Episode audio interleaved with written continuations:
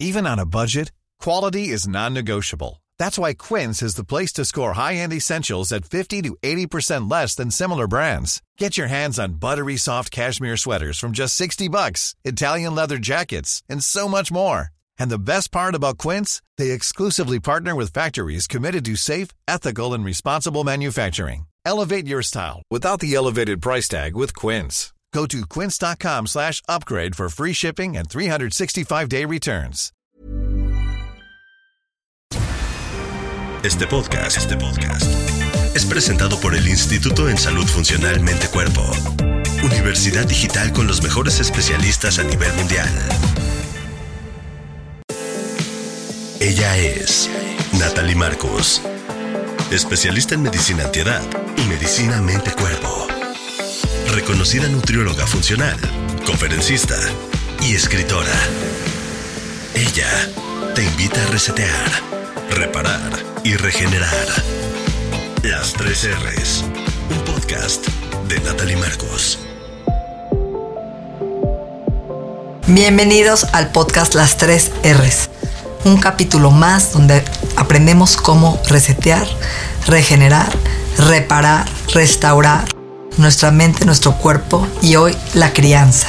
Siempre nos podemos mejorar como padres. Yo creo que hoy Doris Name, psicóloga transpersonal, nos viene a platicar cómo no tenemos corregir, que corregir el rumbo de cualquier ser humano, sino más bien tomarlo como una oportunidad de crecimiento, donde hoy tenemos la obligación de ser mejores padres, de romper patrones y paradigmas. Y para esto Doris Name ha dedicado su misión de trabajar con escuelas y padres para una crianza, ¿cómo le diría? Saludable, óptima. Sí, hola Nat. Soy, soy mala para las identificaciones, pero de veras que es para mi gusto una crianza mucho más fácil, ¿no? Y hay que descomplicarnos la vida. Es complejo porque estamos educando seres mientras que nos estamos reeducando nosotros, ¿no? Antes ni siquiera teníamos esta cuestión, si lo estábamos haciendo bien o mal.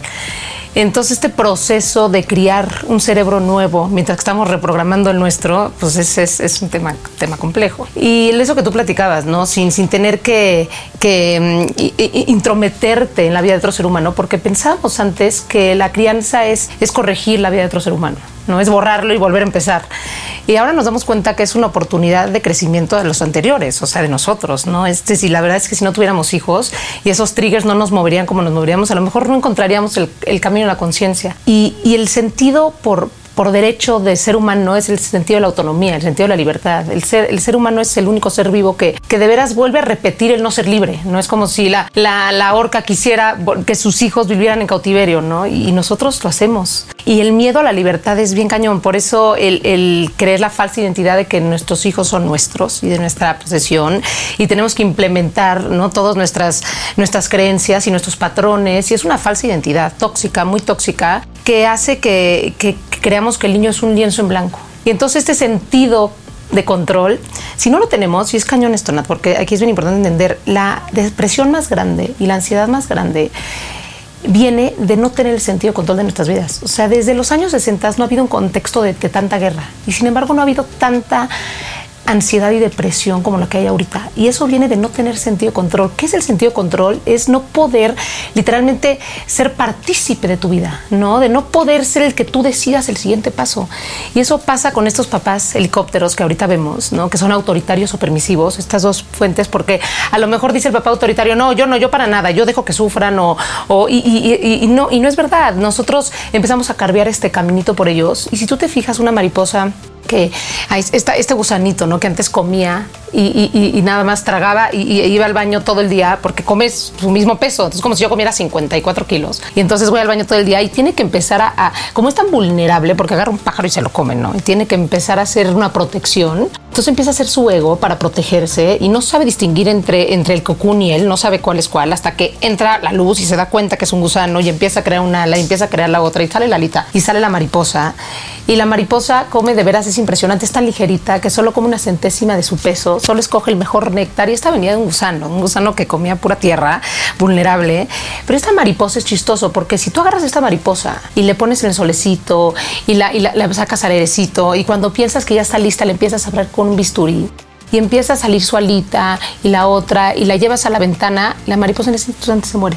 ¿ok? Porque necesita el impulso de la sangre del corazón para que aletee. Y si no hay ese impulso, de veras se muere. Entonces, lo que estamos creando ahorita con estos papás autoritarios y permisivos es que tengan una infancia maravillosa, sí, que carguen el espacio y que ellos vivan por ellos y que si le olvidó la, la, la, mochila, la, dejemos o se la llevemos o lo regañemos, ¿no? O haya este castigo, estas amenazas para que la siguiente vez lo haga mejor. Entonces empezamos a cargar este camino por ellos y la adolescencia sí va a ser Disneylandia y, no, van a, y no van a sufrir tanto, pero digo la infancia, perdón, pero la adolescencia y la adultez va a ser muy complicada, muy complicada. Una mariposa que se labra antes de tiempo es, es muy compleja, de veras no sabe volar y es lo que vemos ahorita con, con, con los adultos ¿no?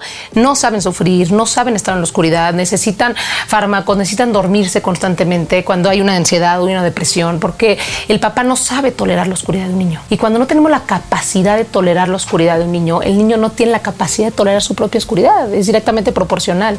Entonces, ¿qué empieza a pasar? Que necesita recurrir a las cosas exteriores para poder calmar esa ansiedad. Entonces, ¿qué pasa con esta? Más que una crianza consciente de, ah, no hace esto, si hace esto, más que herramientas, que sí son muy importantes, es importante cambiar el chip. Que yo estoy abriendo el cucún antes de tiempo, sea lo que sea, ¿eh? hablándole a la Miss para que este, no la ponga con esa maestra, o a lo mejor amenazándolo o castigándolo para que no lo vuelva a repetir, o a lo mejor va mal en la escuela y entonces lo meto a clases de matemáticas, tratando de hacer todo lo posible para que no sufra con la consecuencia natural, de veras la adultez es complicada. La infancia de veras va, va a pasar como entretenedora, pero la adultez va a ser complicada, entonces... A ver, está picudo el tema, te voy a decir, porque yo vengo de esa generación jodida, sándwich. Unos papás no dictadores, lo que le sigue, que nos pegaban. No había un no o un sí. No, o sea, no habían matices en tu vida, no era lo que decía tu papá y no se cuestiona. No, y si toronazo, si no puedes llegar tarde, y dieces en la escuela, o sea, una infancia difícil, ¿no? Y por el otro lado, no te quieres ir al opuesto y ser un barco de papá, ¿no? Porque no, pues tampoco quieres repetir esos patrones donde el hijo te tiene miedo. ¿no? Y creo que esa generación hoy que ven mis hijas, que ya son mamás, que ya soy abuela, híjoles, de repente siento que también están perdiendo el rumbo por dos razones. Eh, uno, creo que la verdad les falta un proyecto de vida personal. Siento que el core, la base de un ser humano feliz, y lo veo todos los días en la consulta, cuando ya se van los hijos, el nido vacío, si la mujer no tiene un, aparte de ser mamá, o aparte tiene algo que le guste, que le dé pasión, que lo haga feliz, que le dé una estructura, un proyecto de vida, creo que es muy importante y sería otro tema.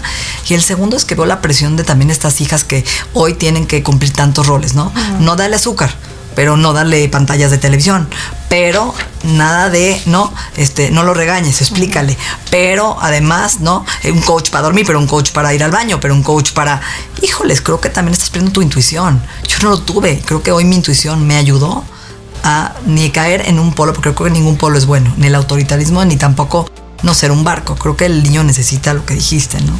¿Cómo hablarías hoy de lo que estamos viviendo? Eso que dices, Nat, es bien interesante porque el niño el mensaje que recibe es eres imperfecto y te tengo que arreglar. Esta generación es esa, ¿no? Entonces por eso delegamos tanto la educación. Y este vas con la terapia, otra terapia, siempre el mensaje eres imperfecto. Y esa es una insatisfacción muy grande. Es más, la gente que yo veo en terapia es esta gente que siempre se siente mal de quién es. Se critica constantemente por este... Porque nosotros, es que te voy a explicar qué pasa. Entre el control y la hay una, sí, es que de verdad es que es, increíble, pero entre el control del amor, entre la sobreprotección y el amor, hay una línea tan delgadita que casi no se ve, porque te puedo pegar por amor ¿ok? Te puedo castigar para que no vuelvas a hacer lo que me hiciste y vas a ver que después vas a aprender. Puedo a lo mejor insistirte que vayas a un camp cuando no quieres ir por amor, porque vas a ver, me lo vas a agradecer después. Este, podemos obligar a la persona, que no, esa es una falsa identidad, no se puede hacer nadie querer que, que quiera algo que no quiere. Entonces podemos querer el control pensando que es amor. Y esa es una línea súper delgadita. Y eso es lo que está pasando con los papás de ahorita. Es esa sobreprotección en la que nos da miedo. Educamos desde el miedo, no educamos desde el amor. No vaya a ser que se vuelva drogueto, no vaya a ser que se vuelva alcohólico, no vaya a ser que entonces no, no sea empático o que sea... Entonces em, educo desde que no quiero que sea, ¿no? Y entonces desde ahí, eh, como tú dices, el GPS se pierde por completo. Si tuviste unos papás autoritarios, también no tienes un GPS muy desarrollado, porque ¿qué es el autoritario? Se dice lo que dijo. Entonces, toda esta confianza en ti, en lo que eras, en lo, pues el papá implementa su personalidad, ¿no? Entonces es difícil encontrar ese GPS, porque yo les diría, vienen a que yo les dé herramientas de límites. El límite es lo más natural que cualquier ser vivo puede tener. Es territorio, simplemente es delimitar tu territorio y decir hasta aquí no, aquí sí, aquí no. Es una fortaleza interna del chakra de raíz, o sea, es un no bien plantado. Pero ya no se da, y es, pero sí le digo, no le digo que no, es esto que tú estás diciendo, no, no ¿Y sabemos. ¿Por qué traen tanta culpa? No pueden dejar al niño un minuto. Yo estudié la carrera con tres hijas, trabajé y no me pasó nada, y a mis hijas tampoco. Hoy las ves gracias a Dios mi mamá trabajó y la admiro y qué bueno que tuve.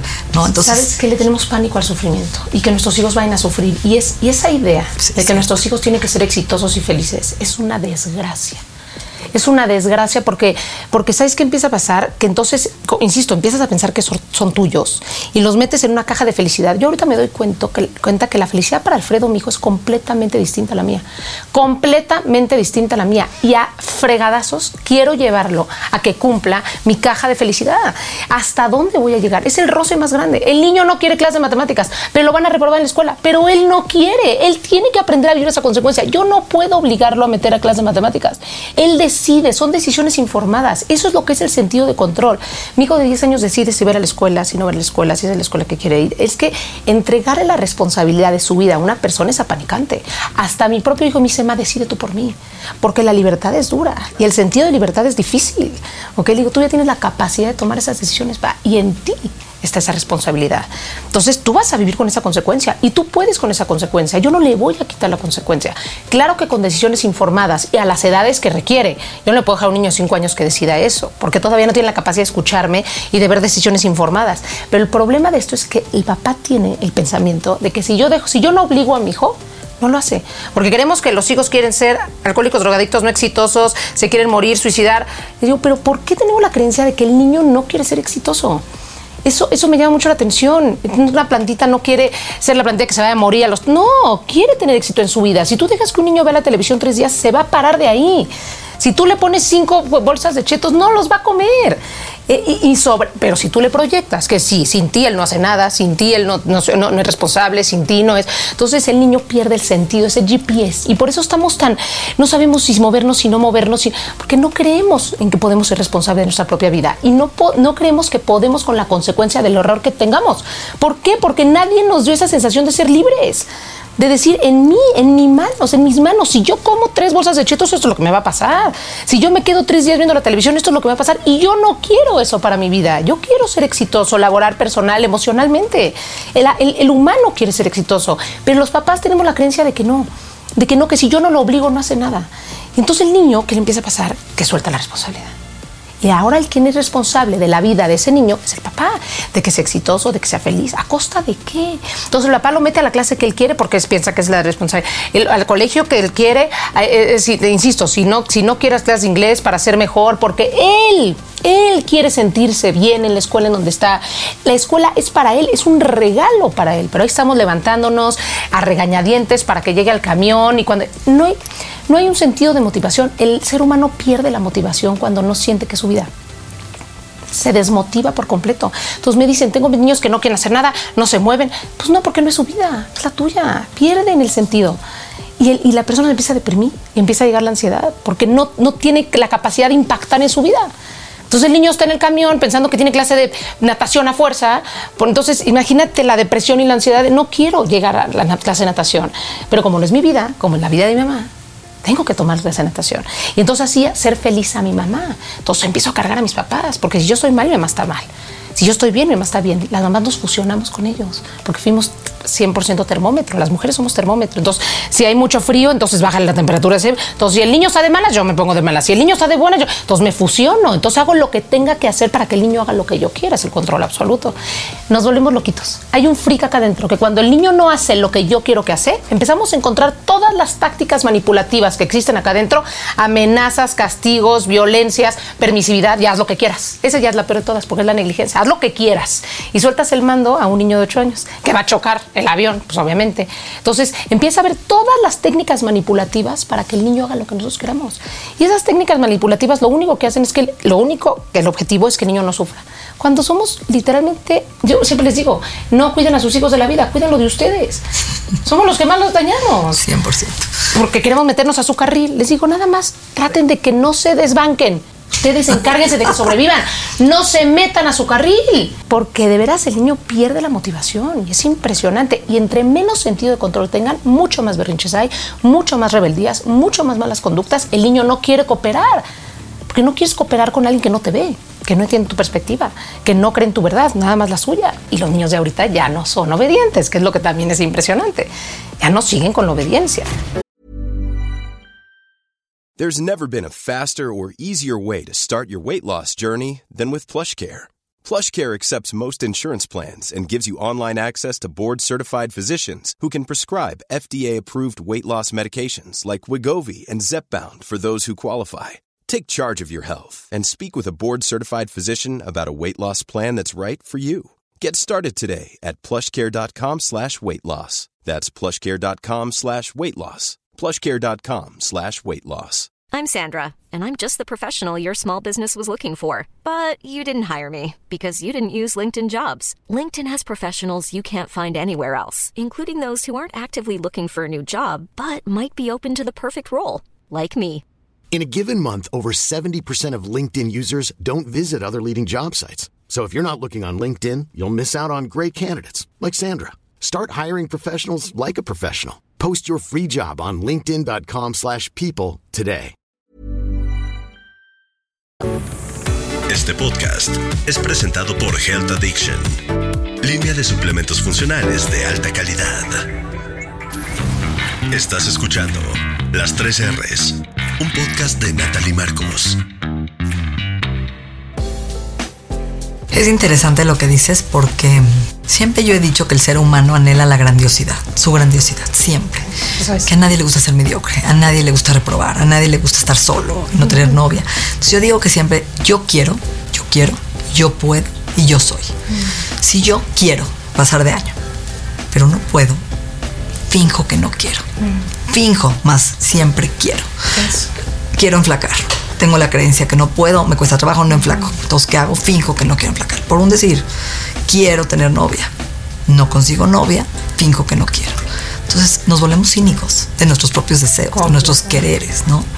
Y, y eso que dices es muy interesante porque yo sí creo que, y tengo una, y hay una creencia catastrófica, ¿no? Si no dejo de comer, me voy a volver una de- eh, comadora compulsiva desbordante. Si no hago dieta, no, entonces, y es falso. Porque otra vez, porque tengo la creencia de que si no me restringo y siento culpa, no el látigo de la culpa lo que me amarra, entonces me voy a volver eso. Y es falso. Porque si tú escucharas tu intuición, otra vez volviendo a eso, comerías lo que tu cuerpo te pide y te comerías una galleta, quedarías feliz. No, o no tendrías que comer 20 galletas. Pero en ese miedo perdemos la dimensión Claro. de eso. Porque eso que hablas de la comida empieza con, es la violencia más grande, infantil, ¿no? Es decir, uno más. Ok, uno más y ya te comes el postre. Uno más y ya. te- Entonces, yo ya no tengo hambre. Yo le decía a las mamás cuando me decían, es que mi hijo no para de comer azúcar. Perfecto. Le vas a servir helado en la mañana, helado en la comida y helado en la cena. Tres días. Completamente. Y tú sonriendo y feliz y suelta. Y en eso, el niño a los dos días te va a decir, please, dame una hamburguesa, dame proteína, dame una verdura. Y nos pasa. ¿No te pasa que vas de viaje, comes fatal, nada de verduras y ya nada más quieres llegar a tu casa un consomé, un caldito de... No, tu cuerpo es tan sabio que sabe y te indica. Ahora, regresando a este Sí, tema, sí. ¿no? Porque ya me desvié un poco. A ver, ejemplo. Tienes un niño de tres años que no te escucha, que no te escucha y que se va y hace lo que se le da la gana. Y no te voltea a ver y él sigue. ¿Qué hacer? Por ejemplo. Es bien importante, esto es lo primero que voy a decir. Tienes que cambiar tu mindset. Tú no puedes tener un mindset de decir, es que mi hijo no me escucha. Y, de- y seguir queriendo interactuar con él. Porque el momento en que dices, mi hijo no me escucha, entra un trigger enorme. Entra una. eh, se le prende la amígdala, ¿ok? Y dice, estás en peligro. Estás en peligro y entonces, ¿qué quieres? Acabar con tu enemigo. Es lo único que hay que hacer. La amígdala te dice. Padrearte a tu hijo. Total, te juro que hay mamás que me dicen, Doris, ¿por qué le hice tanto daño si lo amo tanto? Le dije, porque ya no hay oxitocina, ya no está la hormona del amor, de la compasión, ya, no hay nada, ya estás en peligro y tienes que sobrevivir. Es todo el proceso de la autorregulación, ¿no? La parte más importante e interesante, y aquí que nada más que quiero hacer un paréntesis, lo más importante que puede hacer un papá por su hijo, lo más amoroso que puede hacer un papá por su hijo es autorregularse. No hay más. ¿Por qué? Porque el momento en que está un niño emberrinchado de 3, 4 años y el papá se, se, se emberrincha igual que él, porque luego cambiamos roles y le gritas al niño, cálmate, cuando el niño nunca se debe de calmar, porque no hay lóbulo frontal. El único que debe estar autorregulado es el papá. Cuando el, el niño se desregula y la mamá se desregula, todos los botones de desregulación del cerebro, que bueno, no vamos a dar toda la explicación aquí, pero siguen prendidos enormemente. Cuando la mamá se regula y el lóbulo frontal hace su función, el niño toma esa parte de la madurez de la mamá y todos los focos empiezan a apagarse. Entonces es por eso que necesitamos... Por contacto, por aprendizaje. Exactamente, por conexión. Por, y necesitamos la parte más madura de la mamá o del papá para poder empezar con ese proceso de autorregulación. Y un ser autorregulado es el ser más evolucionado de todos, un ser responsivo, no reactivo. ¿ok? Entonces el objetivo de la crianza es la autorregulación. Entonces no podemos tener a niños autorregulados cuando los papás estén reactivos y desregulados. Entonces tenemos que trabajar. Si nuestros papás no fueron regulados, por supuesto que la desregulación la tenemos. Si nuestros papás fueron autoritarios, es como si nos hubieran puesto abajo del agua. La lóbulo frontal no siguió creciendo. La única manera Sí, porque que madura hasta los 21 años. Exactamente. Que es el freno. ¿no? Exactamente, es la, la- la analítica, la reflexión, toda la parte más evolucionada, ¿no? Entonces, qué importante es que la mamá entienda que el niño no está desobedeciendo, está desregulado, es biológico, no es desobediencia. La única persona que está desobediendo cuando se desregula es la mamá, no el niño. Oye, curso prematrimonial o antes de ser padres, no vayas a cursos de matrimonio y comunicación. Aprende a parte emociones, que sería importante. básico. Para eso está la crianza, para que el papá aprenda a autorregularse y el mundo sea un poquitito más responsivo, ¿no? Más consciente. Entonces, bueno, está lindo. Entonces, lo primero que tenemos que hacer es apagar la amígdala. No puedo pensar que tengo un hijo que no me escucha porque se va a aprender. Porque imagínate este desgraciado que no me escucha, ya no es tu hijo, ¿ok? Entonces, lo primero que hay que hacer es tener un buen mindset. Siempre. No es que no me escuche, siempre es pensar la interpretación más generosa de lo posible, ¿ok? Entonces, es decir, yo no, yo me estoy pintando feliz, maquillando, que a mí me encanta maquillarme. y Mi esposo me está diciendo, ven a limpiar el baño. Se hizo ¿Tú pipí otra vez en los calzones. Exactamente, o ve, o ve a recoger la popó del perro. Yo no le voy a decir, mi amor, claro, qué emoción, qué felicidad. Seguro voy a ir a limpiar. No, yo no quiero dejar de hacer lo que yo estoy haciendo porque hacerle caso al otro. No es que no lo escucho, lo escucho muy bien. Nada más no quiero dejar de hacer mis cosas. Y eso es lo que él le escucha. Entonces, tengo que pensar como un coach y decir, ok, ¿cómo le hago? Con disciplina, con juego. El juego es el lenguaje del niño. Si nosotros no aprendemos a hablar en juego, es como si no hablaras el lenguaje de tu pareja. Y sientes De la atención a través de juego. Exactamente. Es como yo con mi esposo y le digo, mira la sombra, que me gusta todo eso. Y me dice, a mí me vale gorro eso. Sientes desconexión, pero a ver, platícame un poquito más, dime y empieza a hablar mi idioma. Hay conexión. Entonces, lo mismo con el juego. El niño, tienes que hablar el idioma del niño. Entonces, la disciplina con juego es la maravilla. Entonces, ¿qué tienes que empezar con coach? Primero es decir, no es que no me escuche, es que no quiere dejar lo que está haciendo por hacer lo que le estoy pidiendo.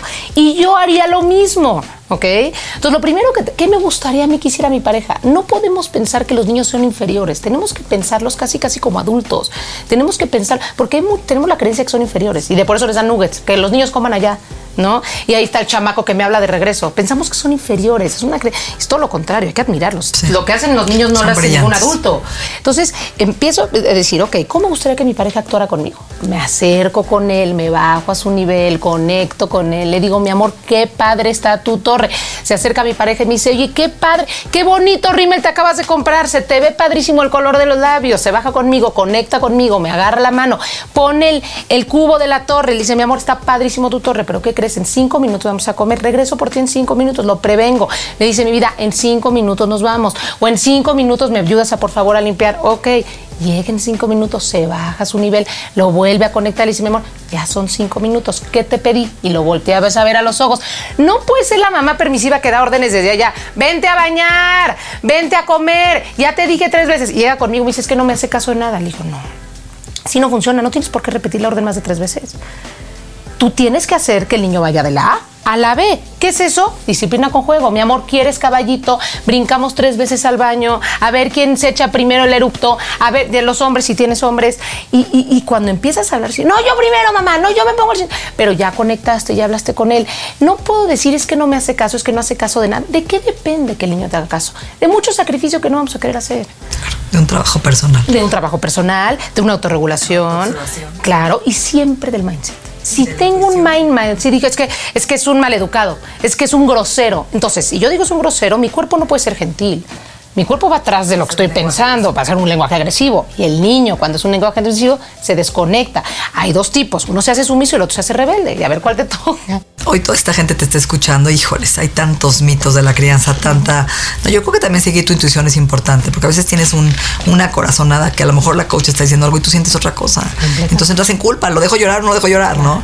Y creo que ese es un ingrediente importante. Entonces tú das cursos de crianza a padres, ¿correcto?